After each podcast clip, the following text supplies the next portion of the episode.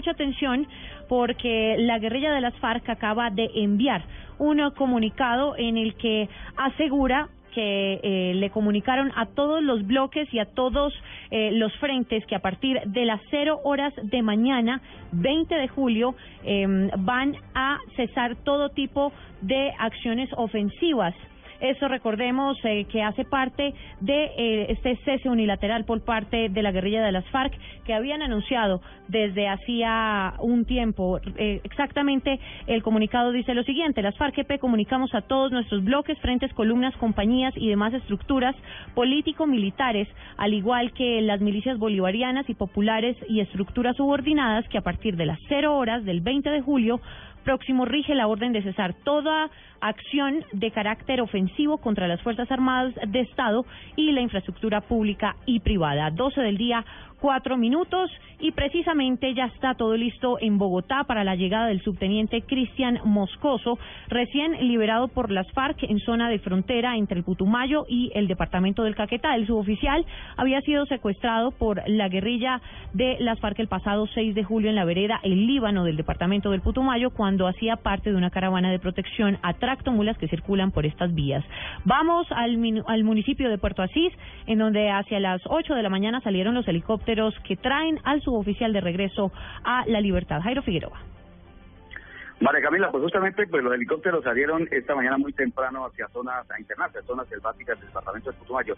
Se sabe que estos estas aeronaves llegaron hasta eh, las selvas en el municipio de Puerto Guzmán, ahí en frontera del Putumayo con los municipios de Curillo y Solano en el departamento del Caquetá y eh, la misión humanitaria recogió eh, san y salvo al teniente Moscoso fue trasladado rápidamente hasta Villagazón, donde se cumplió el operativo sin la presencia de la prensa y se sabe que mm, ya vuelan a la capital del país rumbo al aeropuerto de Catán, en la capital de la República, para entregar al subteniente Moscoso a los familiares que lo esperan allá.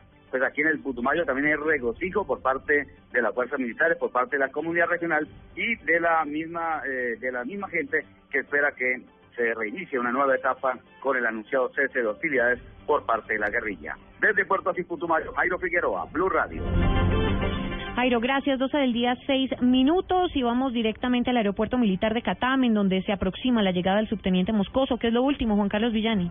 Hola, buenas tardes. Efectivamente, continuamos aquí a las afueras de la base militar de Catam, en donde se nos ha informado que en los próximos minutos podría aterrizar la comisión que trae de regreso a la capital del país al subteniente Cristian Moscoso, liberado esta mañana en el departamento de Putumayo. Aquí lo que vemos es que hay un dispositivo fuerte de medidas de seguridad, no se ha permitido el ingreso a los medios de comunicación y que la caravana va a salir rumbo al hospital militar donde le van a practicar unos chequeos médicos más profundos. Recordemos que el subteniente eh, Cristian Moscoso pues eh, hizo parte del batallón de infantería número 21 del Pantano de Vargas en Granada Meta y en la actualidad pertenece al batallón especial energético y vial número 21 en el departamento de Putumayo y que él comandaba la patrulla motorizada el día de los hechos, el pasado 7 de julio, cuando fue inicialmente herido y luego secuestrado por la guerrilla de las FARC. Estaremos atentos a la llegada entonces de la caravana y a la salida para el Hospital Militar desde Catam. Juan Carlos Villani, Blue Radio. Son las 12 del día, 7 minutos, y ahora vamos al hospital militar, en donde precisamente se le practicarán todos los exámenes médicos necesarios al subteniente, ya que luego del ataque de las FARC, antes de ser secuestrado, fue herido en dos oportunidades. Daniela Morales.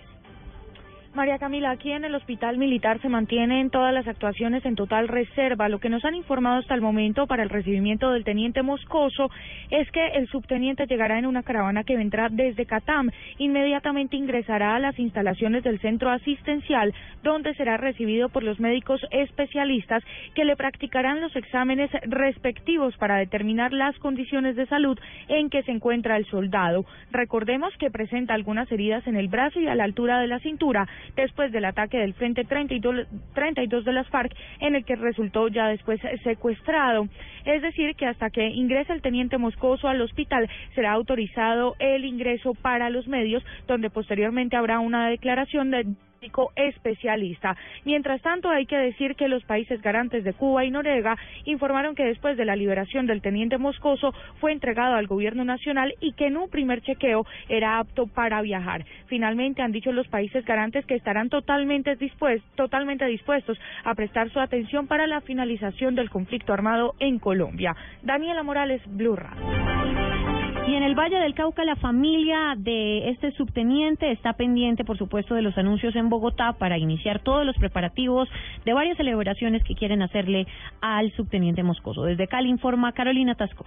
A esta hora los familiares preparan las palabras que quieren expresarle a Cristian Moscoso en medio de tantas emociones. Luis Páez, primo del subteniente, sabe que él ha sufrido por su familia y por ello solo quiere verlo para reconfortarlo. Hermano, que es un valiente que aguantó este flagelo como los héroes que como los héroes de la patria y que fuerza que, que la familia nunca desistió y que todo Colombia lo apoyó. Estuvimos siempre muy unidos y pidiéndole a Dios como está restringido y pues en realidad primero la salud de él en este momento y habrá mucho tiempo para compartir con él. La tía de Cristian, Luzmeri Rivera, está pendiente desde Cali, pero continúa con su veladora encendida, agradeciéndole al Todopoderoso y en medio de su felicidad ahora pide porque la paz llegue a Colombia. Ya la guerrilla inició con Cristian que liberen a las otras personas que tienen secuestradas y que el proceso se dé, que la guerrilla les dé ese mérito al presidente para que los colombianos creamos en él y que se, la paz sea real, que no vaya a ser palabras. Los familiares que están en Bogotá continúan en el cantón militar y conectados con el Valle del Cauca para tranquilizar a quienes aún esperan saber del estado de salud del subteniente. Desde Cali, Carolina Tascón, Blue Radio.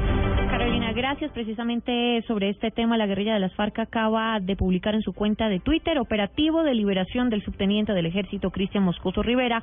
Ha sido todo un éxito eh, con el hashtag cese al fuego bilateral ya. Son las 12 del día, 10 minutos. Vamos a seguir muy atentos, por supuesto, a la liberación de el eh, subteniente, del regreso, mejor porque ya eh, la liberación se dio hacia las 9 de la mañana y el regreso a Bogotá y su traslado, por supuesto, también al hospital militar, en donde se, se le realizarán todos los eh, exámenes médicos correspondientes. 12 del día, 10 minutos. Eh, cambiamos de tema.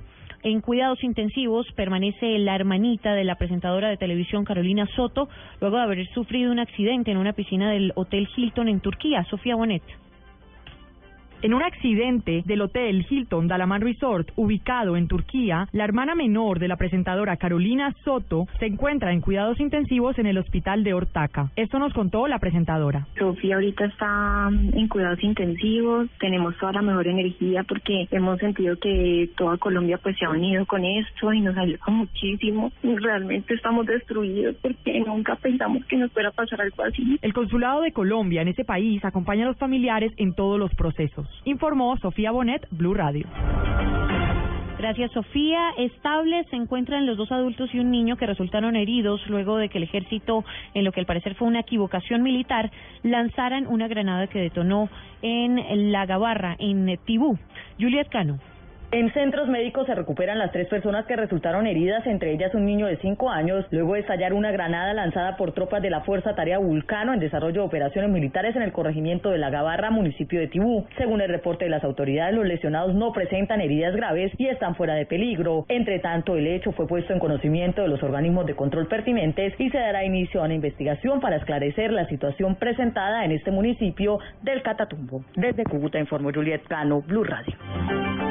Juliet, gracias nuevamente. El departamento del Caquetá se encuentra incomunicado y son cuatro los derrumbes los que tienen a esta región sin poder ingresar al interior del país. John Martínez en Florencia. Las fuertes lluvias desde la hora de la madrugada produjo el deslizamiento de tierra, lodo y roca en cuatro sitios de la vía principal que comunica el departamento de Caquetá con el resto del país, ocasionando el cierre total de la vía. Ya se encuentra el personal de envías trabajando y con el apoyo de la maquinaria y el batallón de ingeniero Liborio Mejía. Así lo da a conocer el ingeniero William Ramírez, director regional de envías Caquetá. En este momento pues hay cierre total que ya se coordinó lo pertinente con terminal de transporte, policía de carreteras y ejército con el fin de de informar a los usuarios acerca de esta restricción total para que no haya flujo vehicular y por supuesto esperar que los, eh, los usuarios esperar que demos eh, el, informe oficial de la apertura al menos en condiciones restringidas para volver otra vez a tener movilidad vehicular por ese corredor vial. Los derrumbes son en el kilómetro 33, jurisdicción del departamento del Huila, en el kilómetro 70 más 500 metros y en el kilómetro 65 y 42 en el departamento del Caquetá. Desde Florencia, John Martínez, Blue Radio. Al pabellón de servidores públicos de la cárcel La Picota en el sur de Bogotá fue trasladado el capitán retirado Luis Ferney Osorio. Según la fiscalía, este hombre habría participado del secuestro de un ciudadano turco al que le habría pedido 7 millones de euros para dejarlo en libertad. Angie Camacho. Buenas tardes. A la cárcel La Picota de Bogotá fue llevado esta madrugada Hugo Ferney Osorio Arenas, un capitán retirado de la policía, contratista de la Secretaría de Gobierno de Bogotá, acusado de haber participado en el secuestro de un ciudadano israelí. De regreso lo desvían de la carretera principal y lo llevan hasta una casa donde lo esperaban tres personas. Ya estando en la casa, los sujetos lo amenazaron con armas de fuego y le decían que entregara 7 millones de euros. Él decía que no los tenía. La amenazaron con cortarle los dedos, sacarle las uñas y con un cuchillo sacarle los ojos. Según la fiscal, ya en manos de sus secuestradores, el ciudadano israelí aprovecha un momento de descuido de los sujetos y hace una propuesta a uno de sus supuestos captores. El señor extranjero le dice a Hugo Ferney Osorio que si lo ayuda a escapar, él le da un millón de dólares. Este accede a la propuesta y lo deja escapar, dándole indicaciones para dónde debía correr y que se viera más adelante. Hugo Ferney Osorio le pide al ciudadano 15 mil dólares para pagarle a personas que le estaban prestando seguridad, a lo que el extranjero accede. Luego, hablar. El ciclista colombiano Nairo Quintana mantuvo su segundo puesto en la clasificación general del Tour de Francia después de la etapa 15. La información con Pablo Ríos.